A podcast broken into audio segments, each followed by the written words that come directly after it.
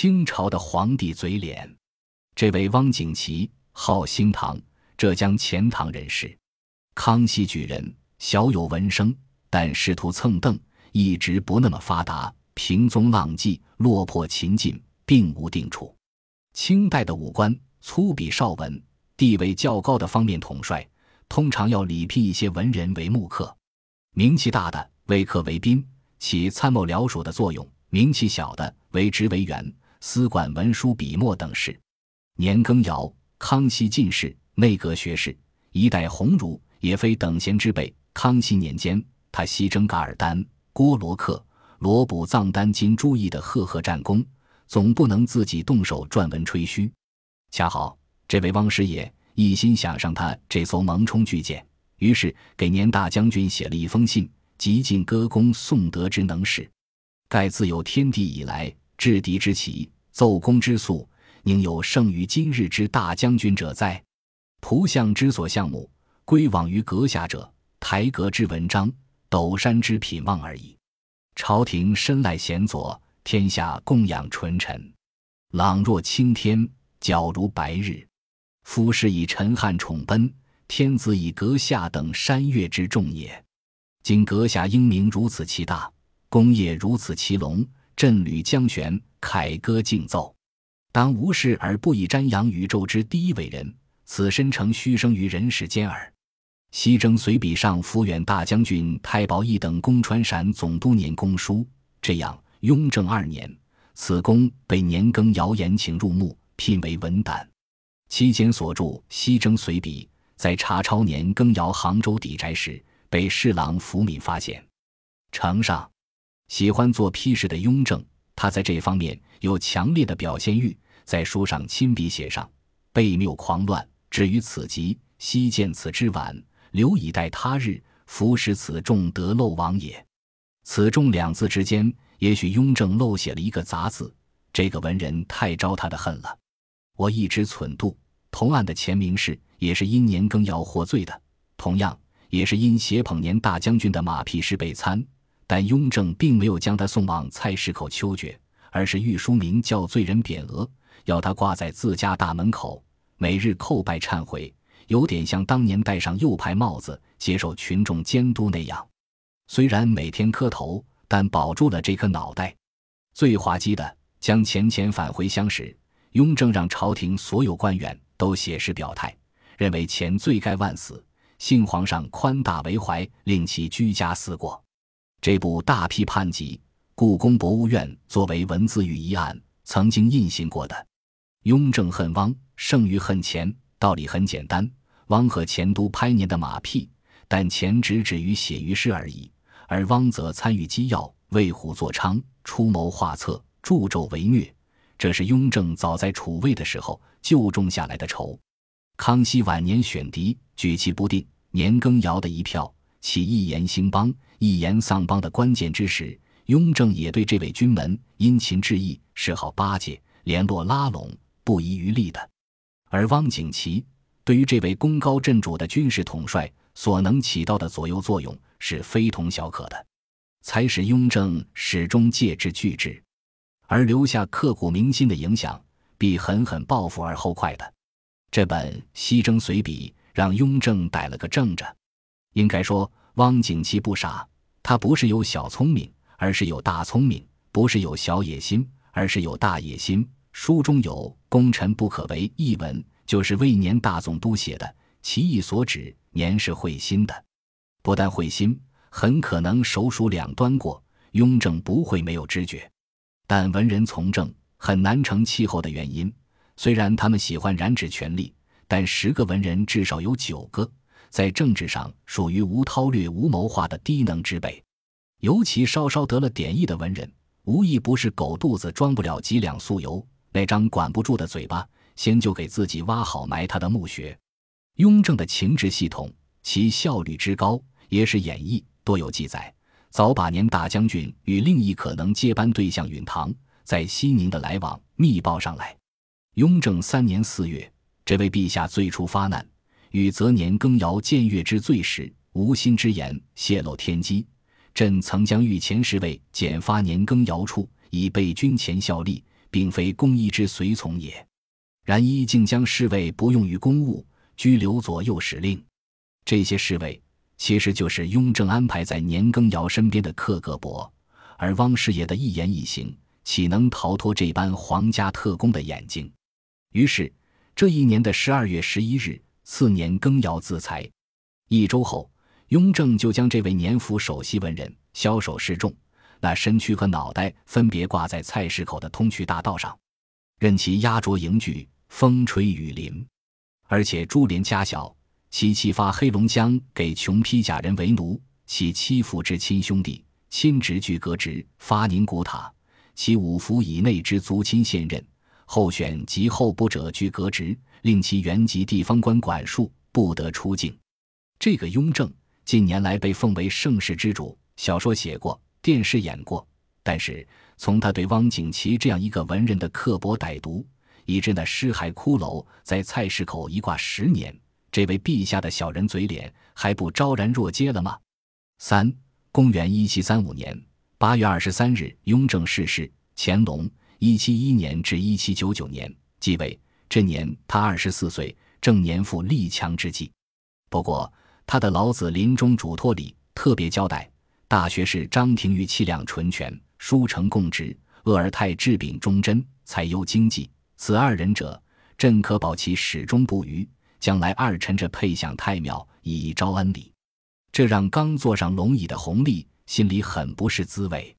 一朝天子一朝臣，任何一位新皇帝对前朝老臣都不会太欢迎的。鄂尔泰（一六七七年至一七四五年）为满洲镶蓝旗人，任过广西巡抚、云贵总督、雍正朝寿保和殿大学士。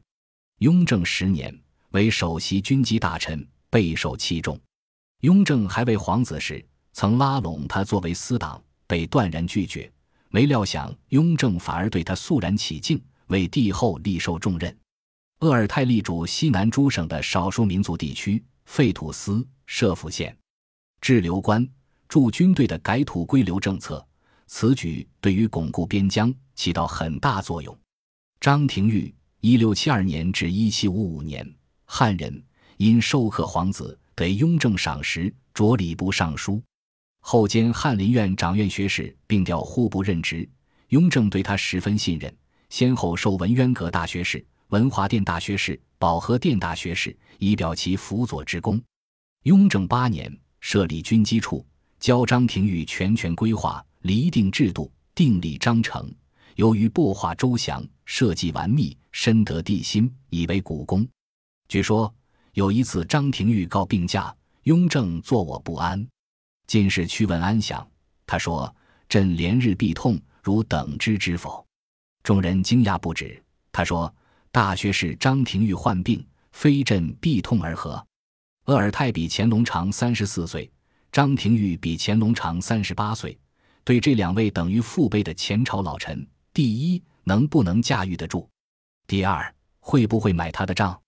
让年轻皇帝有点郁闷。乾隆是个强人，强人的特点是他替别人做主，而绝不接受别人替他做主。现在父皇强加给他两位老臣，而且几乎找不出来什么破绽和瑕疵可以退货。更何况他的老子不但考虑到两位生前的安排，连死后哀荣也想周全了。遗嘱里说的清清楚楚，还要配享太庙，给予帝国的最高荣誉。弄得这位刚上台的皇帝，一是毫无作为，二是无法作为，三是不敢作为，只有接受继承事实，能不教他恼火窝心吗？虽然历史的经验告诉他，他的祖父康熙登上大位后，处心积虑搞掉了碍手碍脚的前朝老臣鳌拜；他的父亲雍正登基以后，马上就出重拳，将前朝老臣年羹尧打入十八层地狱。现在。轮到他主政，却拿这两位强行安排的左膀右臂，无可奈何。再说，皇帝要除掉大臣，并不需要理由，一般都是利用其出错，革职查办，或者诬其叛逆造反，彻底铲除。但是姜还是老的辣，雍正显然不愿意大清王朝的江山一下子落在这个年轻人肩中时出现什么交接般的问题。其实这还真是雍正为他儿子着想。首先，刚坐江山，定然执政经验不足；其次，千头万绪，难以把握轻重缓急；再其次，也许失之其子莫如其父，也许是为父的确切了解其子。乾隆有做大事之决心和野心，但并无做大事之本领和功夫。他的一生也证实了这一点，所以给他派定两个政治辅导员，扶上马送一程。当然，乾隆横下一条心，硬要干掉他俩，也许并非难事。欲加之罪，何患无辞？脸一抹，什么下作做不出来？雍正似乎预知他的儿子会有这想法。提前给这两位老臣打了政治上的保票，朕可保其始终不渝，写在遗言中，并公诸于世。这就是雍正的厉害了。如果小子你真要将鄂张二人如同鳌拜、年羹尧那样除掉，也就等于向世人宣告，你老子说的话等于放屁。雍正想到这里，心里说：谅你这小子也没这份挑战的胆子。于是合上眼睛，撒手西去。这样，在太和殿的登基大典上，两位老臣一左一右跪在他面前，低头偷着乐，而乾隆却好像心头堵着两块石头。然而，中国人窝里斗的劣根性根深蒂固，积习难除。两位老臣在雍正朝就互不相能，到乾隆朝更针锋相对，各自划分势力范围，大小官员逐一排队。鄂尔泰树大根深。其追随者为封疆大吏，为地方督府，为带兵将帅，为满族要员。因曾节制滇南七载，已是智勇之士多出目下，所以执掌内阁以后，更获雍正帝的眷注恩渥，受首席军机大臣一职，权倾天下。于是，在他周围形成一个以满臣为中间，包括一部分汉臣在内的政治集团。主要成员有庄亲王允禄、军机大臣海望。湖广总督麦柱、河道总督高斌、工部尚书史一直、巡抚鄂昌、总督张广嗣、学政胡中藻等人称鄂党。张廷玉长期经营，其拥护者为府院高层，为六部长官，为文化名流，为门生子弟。尤其张氏一门登仕者达十九人，其弟廷禄、廷渠，其子若矮、若成、若纯，均为朝中高官，可谓显赫世家。顶戴满门，张著文字徐。近日同人之受国恩登仕级者，甲于天下，自先父端而下，三十入翰林者凡九人，同族者二人，是廷玉一门受圣朝恩至深至厚。如此广通的关系网，如此深厚的软实力，自然是朝中举足轻重的政治组合，人称张党。鄂尔泰具有居高临下的满族背景，骄横跋扈。张廷玉具有精通汉文化的精神优势，名声遐迩。鄂尔泰背后是气质一时的满族豪贵集团，气焰嚣张。张廷玉身边是炙手可热的汉人精英分子，极具人脉，于是壁垒分明，不相水火。由此也证明，中国人是不能太成功的，成功而不清醒，必得意；得意而不谦谨，必忘形。忘形之人。哪里还会有警惕之心、自省之意？这两位老臣最晕头之处、最混账之处，就是没有把这位有点轻浮、有点虚荣、有点小聪明、有点小才华的年轻皇帝真正放在眼里。他们很自信：“你老子我们都事后过来，还摆不平你。”乾隆是什么人？自负、记仇、心狠、翻脸不认人。一直等着两位老先生出阁犯规、惹事、闯祸，有个什么闪失，好来收拾他们。他通过一系列的案件：一、乾隆元年，鄂党张广嗣、张党张昭先后出兵贵州的相互攻讦案；二、乾隆六年，鄂党钟永谭、张党张昭泄密受贿，彼此揭老底案；三、乾隆十三年，处死鄂党张广嗣兵败金川案；四。乾隆十五年，张廷玉因亲涉及吕留良文字狱被罚巨款案，以及发动朝臣攻击张廷玉不当配享案。五，乾隆二十年，胡中藻的兼磨生诗抄文字狱案发，因系鄂尔泰门生，虽死也遭清算案。极尽打打拉拉之能事，极尽翻手为云覆手为雨之手段，终于将他俩修理得体无完肤而离开人世。应该说，乾隆前期的事迹很大程度上得益于两位辅导员，承续着雍正时期澄清吏治、裁革漏规、整治官方、惩治贪墨、张学成语的大政方针，励精图治。我估计前朝是怎样办理的，现皇帝是怎样教导的，肯定是这两位执政大臣一天到晚挂在嘴边的辞令。而且我还估计得到，其实挺小人、挺小气、挺记仇、报复心挺强的乾隆，一定会对这种使他耳朵生茧的训诲打心眼里起腻。也许越是说这种类似按既定方针办的话，也许年轻的皇帝越是反感。也许越发加大收拾二位的力度。显然，两位老人家没料到这位年轻对手竟是鹬蚌相争的得力渔夫。多年以后，乾隆笑谈这两位老臣的不识时务、不知进退时，以调侃的口吻说：“朕初年鄂尔泰、张廷玉亦未免固执未忘耳。”这话说的有点阴，有点损。什么叫固执？极玩不出新花样的老把戏。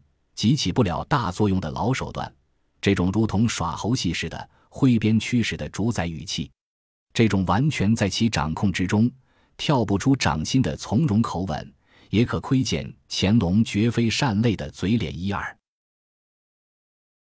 本集播放完毕，感谢您的收听，喜欢请订阅加关注，主页有更多精彩内容。